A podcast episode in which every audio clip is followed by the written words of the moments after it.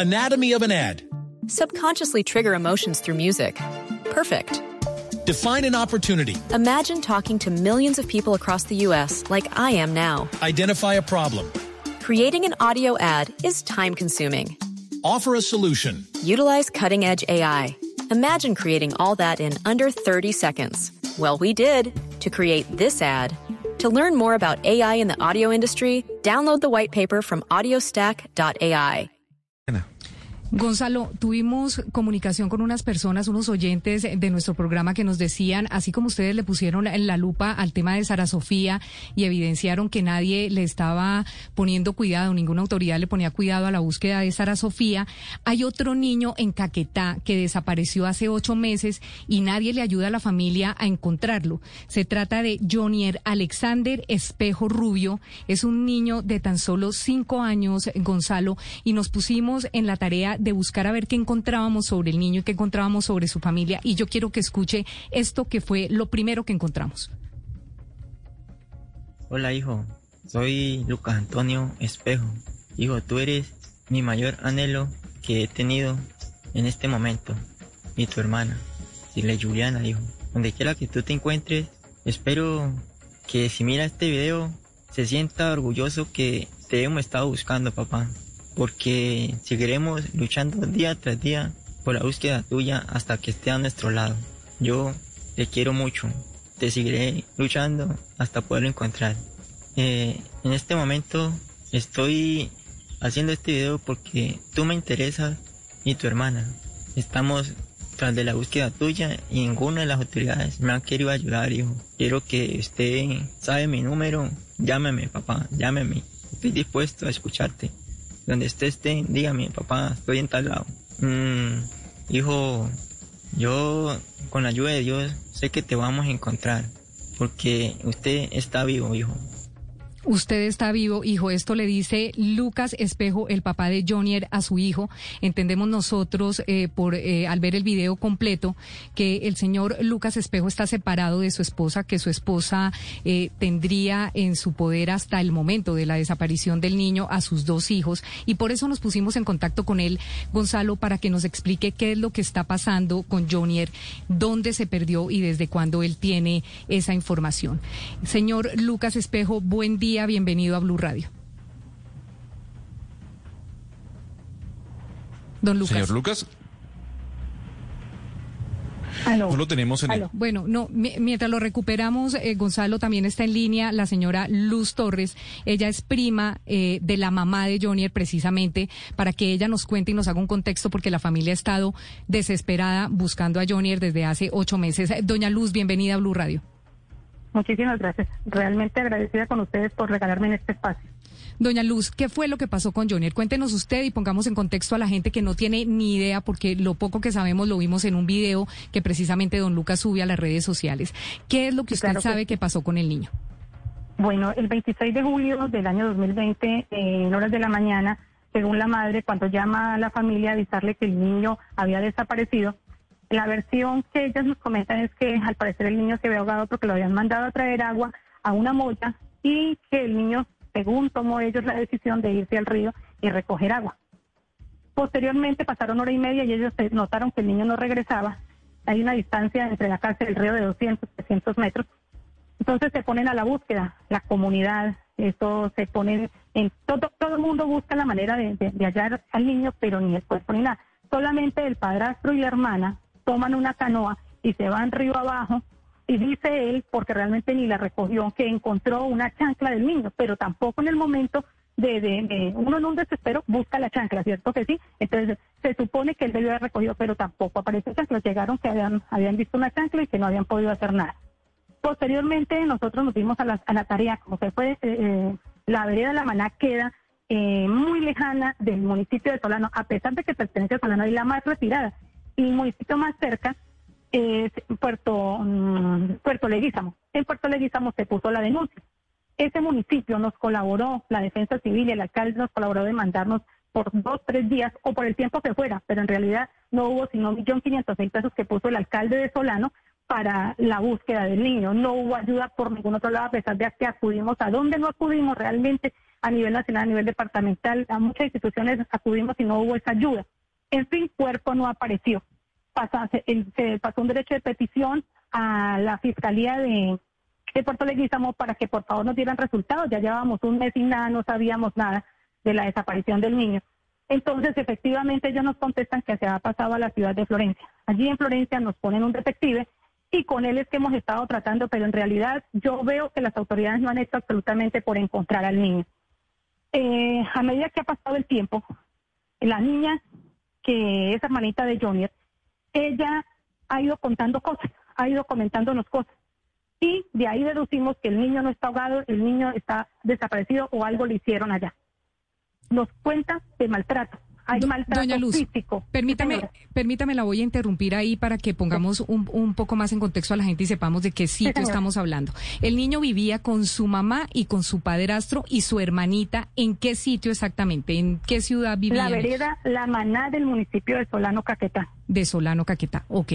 Cuando el niño desaparece, ustedes le dan aviso tanto a las autoridades de Solano Caquetá como a las autoridades de Puerto Leguízamo. Cuando usted habla de autoridades, ¿es a qué autoridades le remiten ustedes esta denuncia? Policía, a la alcaldía municipal, y del único que recibimos ayuda fue realmente el alcalde que sacó de su bolsillo millón quinientos y bueno, a nosotros no, se lo entregó directamente a un representante de la familia, creo que es un señor de apellido Mora, y al padrastro le da 500 mil pesos. Ok. Dice ah, la defensa. Dígame. La defensa civil, cuando nosotros pedimos el informe, la defensa civil dice que no le dieron sino 300 mil pesos para ellos poder hacer la búsqueda. O sea, ellos duraron solamente dos o tres días haciendo la búsqueda, no hubo posibilidades de más. Solicitamos a las autoridades que nos ayudaran con perros, con, no sé, buzos, pero tampoco hubo ese tipo de ayuda. Nadie, es que nadie nos escuchó. La verdad, nosotros hemos pasado derecho de petición. ¿A dónde no hemos pasado? Bienestar familiar, hemos pasado derecho de petición a fiscalía, a, a tantas instituciones, a todos los que nos dicen nosotros pasamos derecho de petición solicitando que nos ayude.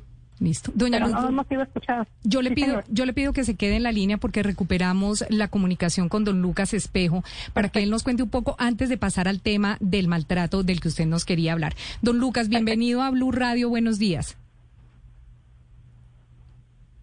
Está muy difícil la comunicación con don Lucas. Don Lucas, ¿me oye? Aló. Don Lucas, buenos días, bienvenido a Blue. Aló, aló. ¿Usted me escucha? Aló. Él no me escucha, él no me escucha, doña Luz. Mientras recuperamos bien la comunicación, es que él viene por carretera y está eh, también como por los lados de Puerto Leguízamo, pero mientras recuperamos la comunicación, íbamos en que a usted, usted recurre a todas las autoridades, su familia recurre a todas las autoridades, pero yo quiero que me cuente el contorno, el, el perdón, el entorno familiar en el que se encontraba el niño al momento de desaparecer, porque usted me dice toda la familia se unió y uno diría, pues la mamá es la más interesada en que su hijo aparezca. ¿Cuál es la relación que tiene eh, la mamá con el niño y con sus dos hijos, con su hijo y con su hija que viven en, en Solano, en una vereda de Solano, Caquetá? Bueno, hasta que supe, eh, la relación entre mamá e hijos era buena, pero con el padrastro no.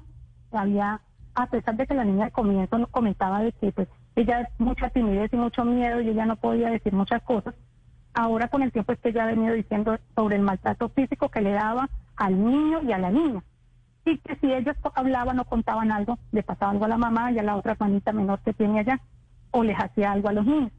Nunca le pudo decir la verdad, hasta ahora, hace una semana atrás, que ya la niña comenzó ya a tener la confianza y a poder contar lo que le había sucedido allá. ¿Y qué fue lo que le sucedió a la niña? Estamos hablando de la hermanita de Johnny, que ¿cómo se llama, eh, doña Luz? Eh, Juliana, Juliana Espejo Rubio. Juliana. ¿Qué, ¿Qué les contó Juliana sobre el maltrato por parte del padrastro? Que los golpes eran muy contundentes, muy fuertes, especialmente a Johnny, que le daba muy duro, que le daba con el pie en la cabeza, donde cayera los golpes. Era muy fuerte el maltrato y por eso ella tenía mucho temor y, quería salir de allá, a pesar de que ellos no querían que se la trajeran. Lucas lo puede decir, se le tocó muy duro para poderse la traer, se la trajo prácticamente fue a las carreras y, y en contra de la voluntad de ellos en contra de la voluntad de la mamá. O sea, en este momento, en este momento la niña está con su papá, con el señor Lucas. Sí, correcto, sí, señora. ¿Qué más les ha dicho la niña sobre los tratos del padrastro? No, pues más que todo eh, las amenazas para que no digan nada.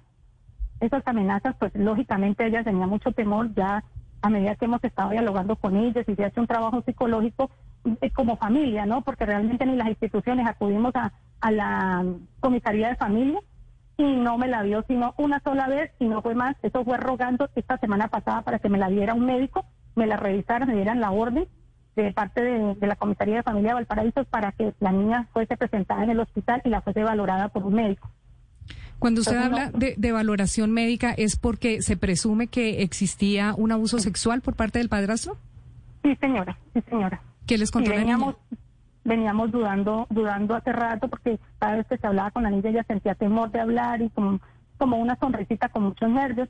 Pero en estos días atrás la niña habló con una de los familiares y le contó, eh, viendo un video en Facebook de maltratos y de cosas, entonces la niña le dice, uy, pero es que eso, eso, eso que estoy viendo es, es muy, dijo, eso no es nada de lo que me hacían a mí. Entonces ella le causó curiosidad y le dijo, ¿cómo así? Dijo, sí, mire, y, hacía una cantidad de cosas y ahí fue que nos dimos cuenta que había habido un abuso sexual. Y fue llevada al médico y efectivamente sí hubo un abuso sexual.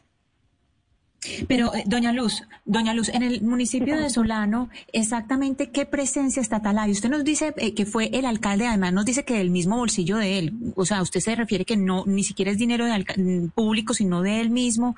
Eh, ¿Qué presencia hacen otras autoridades, por ejemplo, qué sé yo, la defensoría, mm, puede ser el bienestar familiar? Es decir, ¿qué otras instancias hay? Y si cuando usted nos dice el bolsillo del alcalde es plata de la alcaldía o del alcalde mismo. No, el alcalde en comunicación con él, porque yo me mantengo constantemente en comunicación con él, él me dice, no, yo, ni siquiera fue tan urgente que me tocó sacar de mi bolsillo, me dice él, de mi bolsillo entregué un millón de pesos al señor Mora y 500 mil pesos al padrastro del niño. ese, ha sido pero sí, señor. Pero mire, eh, ¿qué, se sabe en estos momentos del pequeño, de Johnny Alexander? ¿Qué se sabe de él? ¿Qué es lo último que ustedes saben de él? A ver, ¿qué le puedo yo decir de con respecto a Johnny? Solamente hemos recibido llamadas de las personas que lo sigamos, de la misma comunidad, que lo sigamos buscando porque el niño está vivo. Que lo busquemos y encontremos y hallemos porque ahí hay algo oscuro detrás de todo esto. Que el niño no se ahogó, que el niño está vivo y que lo sigamos buscando. Y por eso nosotros creemos en un Dios grande y poderoso y sabemos que nos va a ayudar a encontrar a Johnny, que es lo que más deseamos. Perdón, doña Luz, perdóneme un segundo. ¿Hay alguna persona, un testigo que haya dicho que él vio al niño con vida, es decir, que va en contravía al, al, testimonio tanto de la mamá como del padrastro del pequeño. Es decir, ¿alguien sí lo vio con vida después de que él va al río? Pues a ver, hemos recibido muchas llamadas de que lo han visto, pero en realidad como tal pruebas no nos han enviado, nos han enviado son fotos de unos niños muy parecidos, pero no. Pero ¿qué nos da a nosotros a pensar de que el niño está vivo? O que el niño sí está, o algo le sucedió grave al niño. ¿Por qué? Número uno, la familia del padrastro se daba cuenta del maltrato físico con que era, eh, el, cuál era el niño, eh, a ver cómo le digo, el niño era, era, era, era abusado y era maltratado de este hombre. Entonces ellos llamaron a unos familiares por parte del papá y le dijeron que si no, no, no hacían algo por evitar eso, algo le iba a suceder al niño nosotros pero ella la persona que llamó le dijo le dijo a, la otra señora que si las cosas que podían pasar o que el niño se les perdía o que el niño le pasaba algo entonces eso nos da pie a que ellos vieron de pronto maltrato y algo pudo haber o bien sea se lo quitaron se lo llevaron y no le dijeron nada por tanto maltrato o al niño le hicieron algo Dios mío, señora Luz, ayúdeme a entender algo. Usted dice que estos hechos, que el niño se desapareció en julio del 2020. En ese momento las autoridades estaban al tanto de la situación, el alcalde, como usted nos contó, puso la plata. Eh, han pasado, ¿qué? ¿Siete meses? ¿Ocho meses desde, desde que el niño se desapareció? Usted me dice que la niña eh, que vivía con el hermanito desaparecido es víctima de abuso eh, sexual o violación por parte del padrastro y que la llevaron al médico y que lo certificó. ¿Qué está pasando en fiscalía? En este momento, la mamá de los niños y el padrastro están libres, como si nada. A ver, eh, como esto sucedió fue la semana pasada, tipo jueves y viernes. Apenas hasta ayer lo llamaron. Se supone que la ruta a seguir es que el hospital debe remitir el caso a, a comisaría de familia y a bienestar familiar y ellos pues inmediatamente reportan eso a fiscalía. Me supongo yo que es el conducto regular. En el momento en que ellos, eh, ayer, ayer, yo llamé al comisario de familia y él me dice, no señora, yo usted no le puedo dar información, eso es, eso es, ya es con el papá. Entonces, lógicamente, yo soy familia, pero pues ni no llevo ni los apellidos del niño, porque soy una familiar lejana de tercer grado de consanguinidad. Pero, como le decía yo a él, por favor, usted viendo el caso, usted viendo lo que está sucediendo, por favor, ayude a este señor. No, hasta ayer nomás lo llamaron para que se presentara y le mandaron, me dio tantas tristezas pidiéndole a ese señor que le tocó sacar a su niña ya, mejor dicho, a carreras, y pidiéndole que el, el carnet de vacunas y el control de desarrollo y crecimiento. Por favor, yo digo bienestar familiar, ¿qué está haciendo, por Dios santo? Este es el caso de la niña, de la niña que, digamos, la denuncia por posible violación sexual, pero igual Em, el niño está perdido desde julio de 2020. La fiscalía debería haber abierto un caso para buscar la responsabilidad y para hallar los culpables o para esclarecer la muerte alrededor del niño. ¿Qué ha pasado en ese caso? ¿La fiscalía tiene algo abierto? ¿El ICBF está encima? ¿O el niño se desapareció y a nadie le importó? Exacto. Eh, dos meses después de nosotros cruzar a la fiscalía y mover, y por favor, y solicitar y pasar documentación, nadie nos escuchaba. Entonces, una reina de belleza, creo que es del, ella es del Putumayo, de Nariño, no sé, nos colaboró, dijo, yo tengo un contacto, voy a hablarle, voy a comentarle a él, y ese señor llamó directamente allá, y por fin, por primera vez en dos meses, después de la desaparición del niño, se presentó fiscalía ya a, hacer, a, recoger como, como una entrevista a las personas involucradas. Tomó, sí, creo que al padrastro, a la mamá, a una cuñada de la mamá y a unos vecinos. No fue más lo que hicieron de ahí para adelante no se ha hecho nada. Yo cada rato le escribo a la fiscalía para saber qué ha sucedido y lo único que dice que la comunidad dice que el niño está ahogado. Le digo, ¿dónde están los restos? ¿Dónde está un pedacito de tela de la Por lo menos una, una parte de, la, de la tela de, la camisa del niño. O sea, no han hecho el procedimiento a seguir a pesar de que solicitamos por escrito que se hiciera como debe ser. No se ha puesto en marcha la alerta ámbar. No, o sea, todo lo que hemos solicitado nada, no nos, no nos han escuchado. 11 de la mañana, tres minutos, y esta historia se divide entonces en dos, eh, Valeria, se divide en dos y es la desaparición eh, de Jonier eh, que hace que su papá pueda recoger nuevamente a su hija que vivía con su mamá y su padrastro y darse cuenta que su hija y su hijo eran abusados, uno físicamente y la niña sexualmente por parte de su padrastro. Entonces, aquí esta historia tiene dos ramificaciones importantes a las que la Fiscalía General de la Nación y el Instituto Colombiano de Bienestar Familiar tienen que empezar a indagar y empezar a mirar qué es lo que pasa porque han pasado ocho meses de la desaparición y más de una semana de las denuncias de violación por parte de la familia a la niña Juliana.